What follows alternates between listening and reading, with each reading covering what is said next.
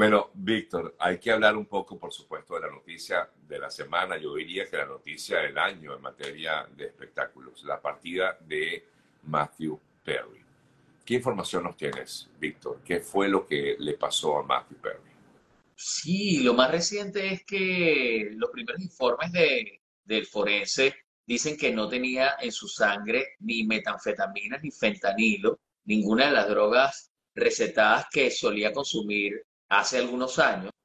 Estaba separado de ella por fin, estaba sobrio por fin, después que lo habíamos visto bastante mal en el 2021 cuando hubo el reencuentro de Friends, todos vimos allí eh, cómo hablaba de una forma en la que parecía que estaba o borracho o drogado o, con secuelas, pero luego cuando el lanzamiento, lo vimos en las entrevistas del lanzamiento del libro, tenía otra actitud, es decir, como, como que ahí sí de verdad estaba sobrio, ahí sí de verdad estaba, estaba bien, y bueno, una verdadera lástima, no solamente que se muera a los 54 años, sino que lo haga eh, solo. Siempre se quejó de que era un individuo solitario, al parecer, si no tiene, bueno, hay que esperar entre cuatro y seis meses eh, más exámenes toxicológicos de los forenses para saber qué fue lo que ocurrió exactamente y, o si murió un paro cardíaco, pero decía que él se comparaba con Bruce Wayne por eso decía I am Madman, así como Matt de Matthew o de Matty, como le decían sus amigos. Y él siempre admiró a, Bruce Wayne porque decía que él era Bruce Wayne, él o era Madman, era Batman, porque él era un eh, millonario solitario que trataba de hacer el bien. Entonces, el legado que trató de dejar fue, no, no, no quiero que me recuerden solo por Friends, sé que cuando muera va, ¿sabes? La gente va a estar en shock y van a, recordar todo mi trabajo en Friends, pero quiero que me recuerden como alguien que trató de ayudar, de sacar del alcoholismo y de esa conexión con las drogas a mucha gente, esa conexión que para mí fue un infierno que viví desde los 14 años, que comenzó a conectarse con el alcohol, luego se confesó alcohólico y eh, después, bueno, comenzó a usar de sustancias y las cosas que, que llaman más la atención con respecto a la muerte y a la vida tan trágica de Matthew es que frente a la pantalla era esta superestrella, súper admirada, un comediante increíble, un tipo que improvisaba y hacía reír al resto del equipo, de, al resto del staff de Friends con una salida loca, pero detrás de eso había que consumía en esa misma época, desde que tenía 23, 24 años, que estaba en su mejor momento de Friends, consumía 55 pastillas de Bicodin y Xanax y 2 litros de vodka al día. Qué loco. Al día. Wow. Wow. Wow, qué duro. O sea que mientras lo veíamos, o sea, mientras era, estaba en la cúspide, digámoslo así, como estuvieron todos los integrantes de Friends, estaba, eh, digamos, en su peor momento con el alcohol y las drogas. Claro, estaba totalmente conectado con metafetaminas, perdón, Bicodin, Xanax, oxicodina, eh, cocaína, dos litros de alcohol diarios con esa combinación. Eh, y él decía que, bueno, esto le llevó a, que le estallara el colon en 2018. A, bueno, prácticamente eh, estuvo estuvo, se le detuvo el corazón por cinco minutos en una de esas, de esos accidentes eh, con las drogas, eh, invirtió nueve millones de dólares tratando de, dejar su conexión con el alcohol y también con las drogas, estuvo en más de seis mil reuniones de alcohólicos anónimos en toda, en toda su vida. Fue de verdad trágica toda esa, Ahora, te, quiero preguntar, eh, Víctor, pero eh, eh, me imagino que tú te estás basando sobre todo en lo que él escribió en su libro, ¿no? Sí. fue un hombre muy solo, o sea, de hecho se le conocieron muy pocas parejas, no dejó herederos, no, no, tiene hijos, no tuvo hijos, tengo entendido. ¿Por qué fue un hombre tan solo? Tú sabes que él se quejó mucho de que su papá lo había abandonado a su mamá y a él cuando él tenía nueve meses de edad. Ellos, él, bueno, nace en, Massachusetts, en Estados Unidos, y los papás se divorcian antes de que él tenga un año, de, de que él cumpla su, su, primer año, tenía apenas nueve meses, y la mamá eh, y el abuelo se lo llevan a Ottawa, en Canadá. Allí se cría, pero siempre se quejó de que, bueno, de que necesitaba la atención de su mamá, de que se sentía abandonado por su papá.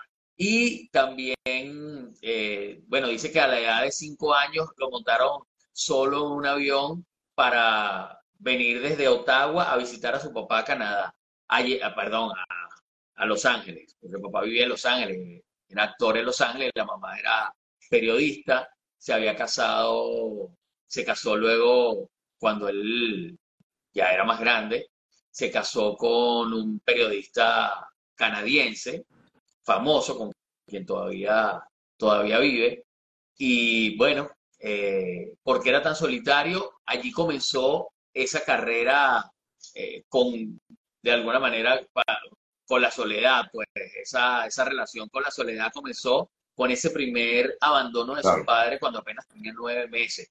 Con respecto a las relaciones, bueno, entre el 95 y 96 estuvo con Julia Roberts, estuvo con Elizabeth Horley, estuvo con Nick Campbell, estuvo con superestrellas, pero confesó en el libro y en la reunión de Friends que siempre estuvo enamorado de Jennifer Aniston y que no se sintió correspondido y que cuando Jennifer Aniston comenzó a salir con Brad Pitt dijo, bueno, la verdad aquí, que aquí no, tengo, absolutamente nada que hacer.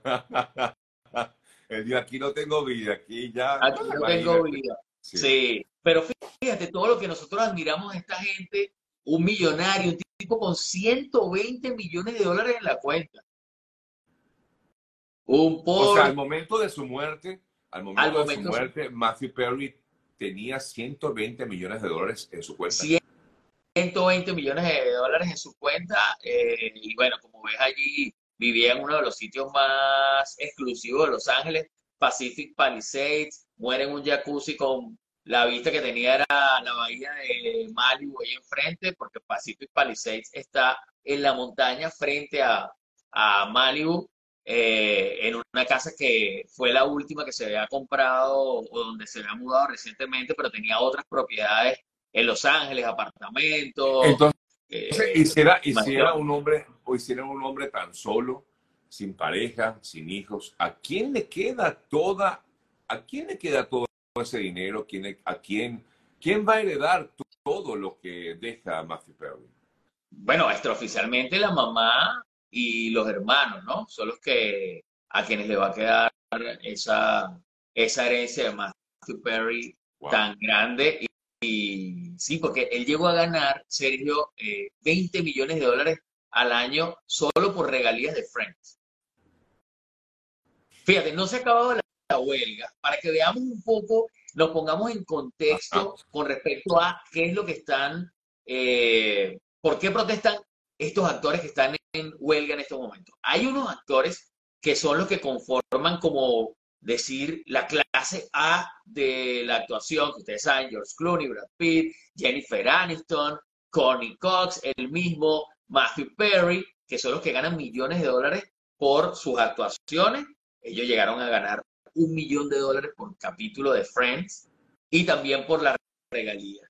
Y luego está el resto de los actores a quienes no les alcanza para pagar la renta de su casa. Esa es la gran diferencia que hay en la ciudad de Los Ángeles cuando ustedes ven a ese montón de gente protestando, no pertenecen al grupo al que sí pertenecía Matthew Perry.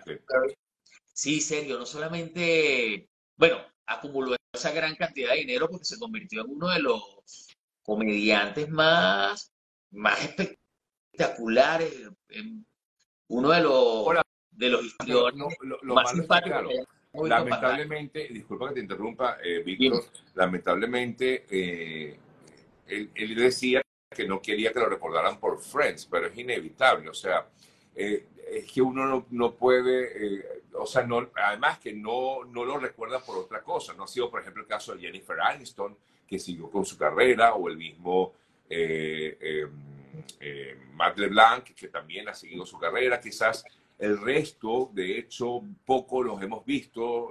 Lisa Kudrow, eh, Courtney Cox eh, y el mismo Matthew Perry, pues fueron los que de pronto se quedaron con su personaje en Friends y después no lo vimos más. Sí, han hecho una que otra cosa, pero no ha sido destacada a diferencia de lo que pudieron haber hecho o de lo que han hecho Jennifer y Matt. Eh, eh, por eso digo, eh, bueno, uno, uno se queda con eso. Es inevitable no recordarlo por Friends. O sea, yo no lo recuerdo en nada más. Hizo una que otra película, pero no lo recuerdo nada más sino en Friends. ¿no? Sí, hizo varias series y de hecho no tuvo, no tuvo mucha suerte con esas series, pero hizo varias. O sea, Sí, claro. Matthew, Ma- Matthew Perry, eh, yo pienso que tuvo más oportunidades en cuanto a series y películas que Matt LeBlanc, de hecho. Pero, pero no, no tuvieron la suerte después de Friends de que ninguna cuajara como sí le ocurrió a Jennifer Aniston. Ha sido la única. Porque David Schwimmer sí ha hecho varias, desde obras de teatro, series, es director, ha producido. También Matt LeBlanc actuó hasta en Perdidos en el Espacio. Eh, Lisa Kudrow también hizo una serie en la que, en la que invitó a Matthew Perry a participar. También Courtney Cox hizo otra serie en la que también eh, invitó a Matthew Perry a participar. Y Matthew participó en varias películas y series, pero ninguna tuvo, Claro, tuvo- así como tú lo dices, No tuvo el la. Claro. Sí, porque es que Friends, casi ninguna serie tuvo el éxito de Friends. Estamos hablando de uno de los sitcoms más importantes de la historia de la televisión. Claro, claro, claro. Uno de los sitcoms que, que además quedó para la historia, ¿no? Es una de esas, de esas comedias que están, que, que estarán por siempre con nosotros. Por eso es que, por eso es que nos ha afectado tanto la partida de, de, de- de Perry, porque como mucha gente ha comentado, y es verdad, uno veía, los veía a ellos como unos amigos, o sea, eran, eran amigos nuestros. O sea, yo, ¿quién no disfrutó Friends? Eh, de verdad, todavía uno disfruta. Yo disfruto, disfruto- yo disfruto muchísimo cada vez que puedo ver algo o cuando la, de pronto me la consigo, me, me- quedo con ella. Y, de verdad que es una serie que además que perdura en el, tiempo, ¿no? Una serie que ha conquistado a muchos jóvenes que no, nunca pudieron verla en el momento en el que se estrenó, ¿verdad? La vieron sus papás, la vieron sus hermanos mayores, pero iba a seguir conquistando durante, durante muchas décadas, porque Claro. la verdad es que una, muestra una comedia diferente, fresca, distinta, y él creó, ayudó a crear a, a Marta Kaufman y a David Crane, quienes son los guionistas y productores ejecutivos de la serie, un Chandler Bing, un personaje inolvidable, un personaje simpático, un personaje que todos sentimos tan cercano. Y si nos duele tanto a nosotros la, la pérdida de este, de este ser humano que, representaba para nosotros un amigo, porque representaba para nosotros a Chandler, a quien veíamos tan cercano, imagínate cómo estará el resto del elenco que tienen, tienen tantas vivencias con él, estuvieron disfrutando de, ta- de su vida, pues, y, y también tienen